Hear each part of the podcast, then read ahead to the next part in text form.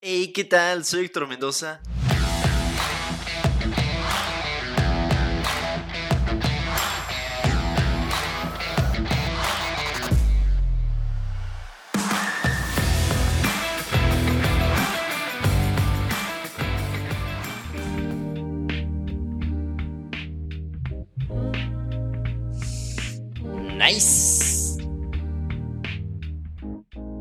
Pues bueno amigos, otro episodio más, otro viernes más. Se llegó rápido este, esta semanita, se fue bastante, bastante volada, muy rápido. No sé tú qué tal estuvo tu semanita ya, viernes ya. Ahora sí, a casi, casi a descansar pues ya es justo y necesario después de una ardua semana de trabajo. Que también pues no nos hagamos, no hiciste ni... nada, no te creas. Yo sé que lo estás dando el todo por el todo y siempre, bueno, cada día das una mejor versión de ti. Aunque sea un 1% mejor, con eso va a llegar un punto en el que vas a decir, no manches, no creí que pudiera llegar a esta capacidad a poder lograr esta mejor versión de mí. Porque siempre tú dices, no, es que yo quiero llegar a ser la mejor versión de mí. Pero, ¿cómo sabes que esa es la mejor versión de ti? Entonces yo creo que aquí el chiste es eh, tener esta constancia de trabajar por una mejor versión y ya cuando lo tienes seguir aún así como tratando de mejorar en diferentes aspectos de tu día a día. Pero bueno, no entramos en más detalles. Vamos a centrarnos en de lo que trata este episodio. Episodio 19. Estamos a un solo episodio de llegar al 20. Hazme saber qué, como qué te gustaría que habláramos o qué dinámica te gustaría que tuviéramos para el especial del episodio número 20. Por ahí escríbeme en mis redes sociales. Recuerda seguirme en Instagram, TikTok, Facebook y Twitter. Estamos por ahí más activos en Instagram y en TikTok. Entonces por ahí mándame un mensajito. Y bueno, tal cual lo estás leyendo, filtración de código de Twitter. Exactamente, filtración de código de Twitter. Pausa en el desarrollo de la CIA. Ok, vamos a explicar, vamos a empezar poquito en poquito. A ver, primero, pues déjame decirte que hace unos días se filtró parte del código fuente de Twitter. Se filtró en Internet. Esto dentro del repositorio de GitHub. Afortunadamente para algunos y lamentablemente para otros, pues este fue borrado, eliminado prácticamente pues, luego, luego, instantáneamente. Esto después de que Twitter, la red social, lo reclamara por derechos de autor. Pero pues no solo quedó ahí, no, están buscando a quién hizo esto, a quién filtró este código. Y pues bueno, de acuerdo con Bloomberg, Twitter actualmente se encuentra cazando a la persona que publicó esta información. Al parecer solamente se sabe que fue un usuario de nombre Free, podría decirse Speak, Free Speak Enthusiast, eh, que está registrado de esa forma en GitHub, ¿no? Entonces, pues bueno, habrá que, habrá que ver hasta ahorita. Twitter anda con todo tratando de encontrar a esta persona. De hecho, inclusive ya realizó una solicitud al Tribunal del Distrito Norte de California. Esto para que pues ordenen a GitHub, a la empresa GitHub de, Microsoft, identificar a la persona que compartió el código.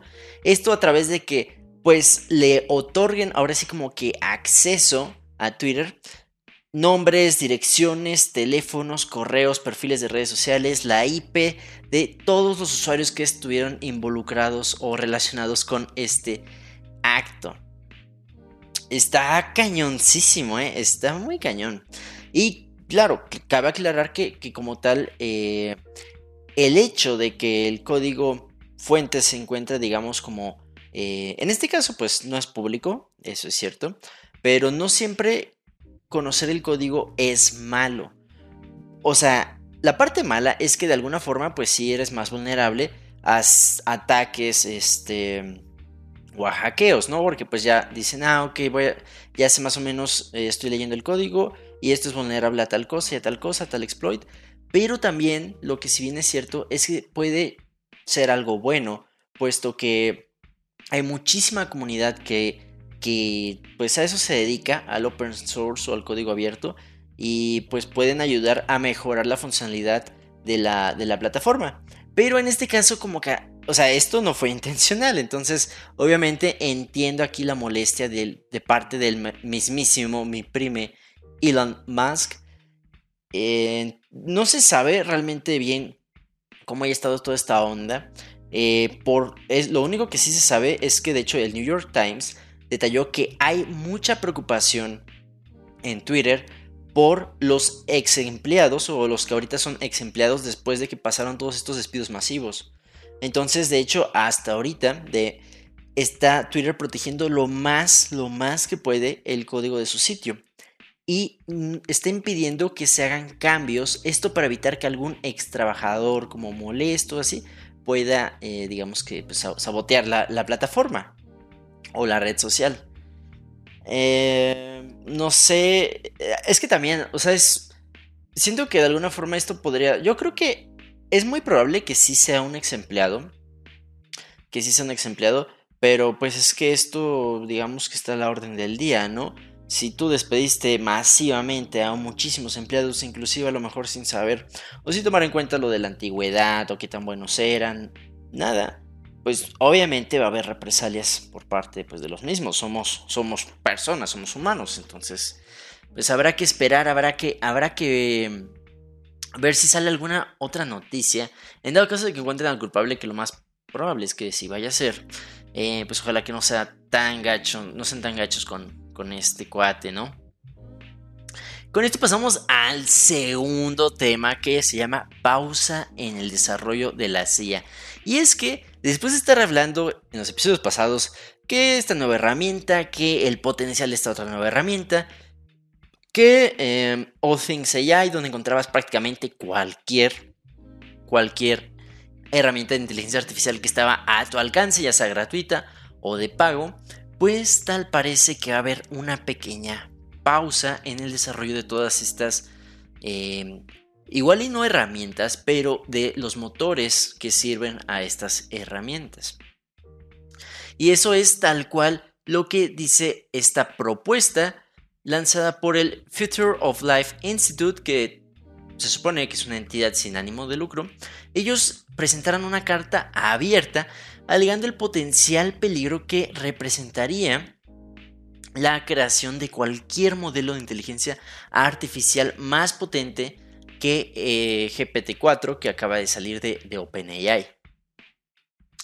Realmente, yo si te soy sincero, nunca había escuchado de esta, de esta organización em, y tampoco no te culpo, pues sinceramente no tengo mucha idea como tal cual eh, por qué de repente salieron así de la nada, pero aquí lo relevante es que esta carta abierta, pues no, es nada más que la hayan sacado ellos, sino que está firmada por más de mil personas.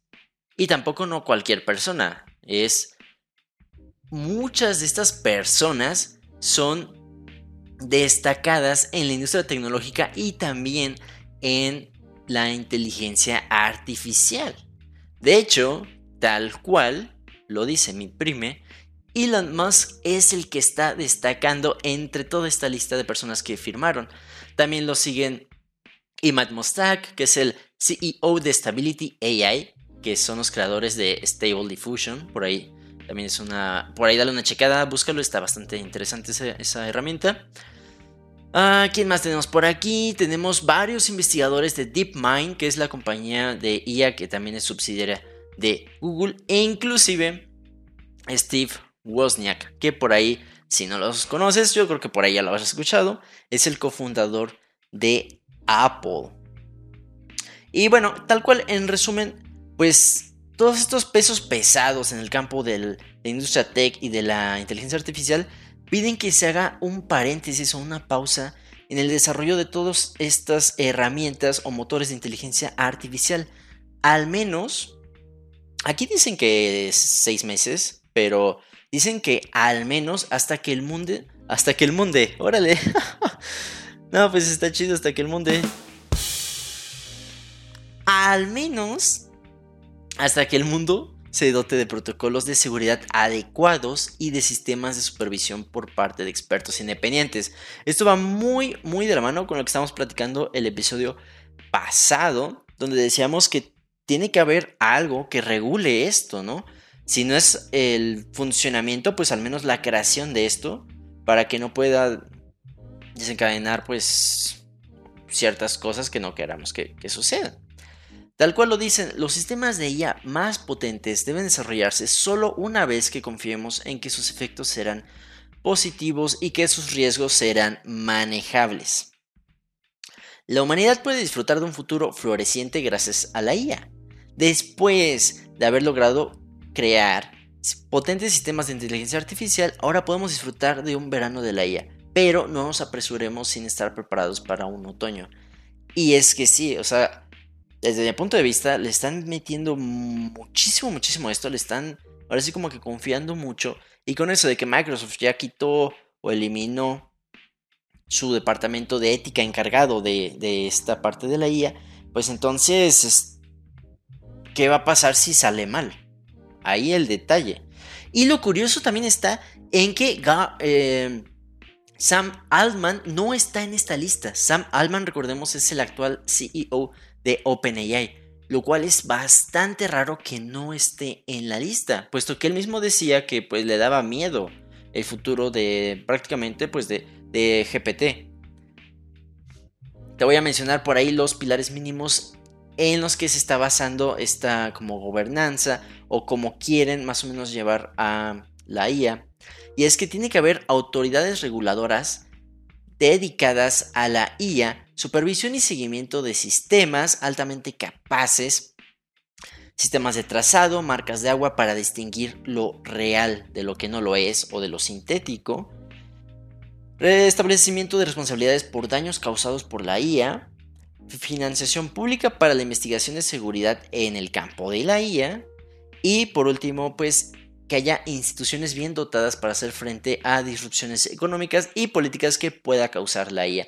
Y es que es cierto, o sea, no se está pensando, no se está pensando tanto en, ahora sí que en las consecuencias que pudieran existir. Ah, caray, ya se me fue la música. ¿Qué pasó aquí? ¿Qué pasó aquí? Problemas técnicos, amigues. Pero esto está muy cañón está cañón, pero qué bueno que lo estén haciendo. Porque solo así tiene que haber algo que, que si bien dictamine, dictamine el cómo se deben de comportar estas IA y también qué sucede o qué va a pasar si no se comportan de tal manera. Tiene que haber algo que regule pues tanto la creación de las mismas, el, bueno, con el desarrollo de las mismas, el testeo, eh, ahora sí que los actos o los fines para los cuales se pueda utilizar. Sinceramente esto no es cualquier cosita, esto es algo que tiene que revisarse muy a fondo y después de eso otra vez a la otra revisada. Es como esas cosas que pues puede causar algo bastante malo, un desenlace no muy bueno.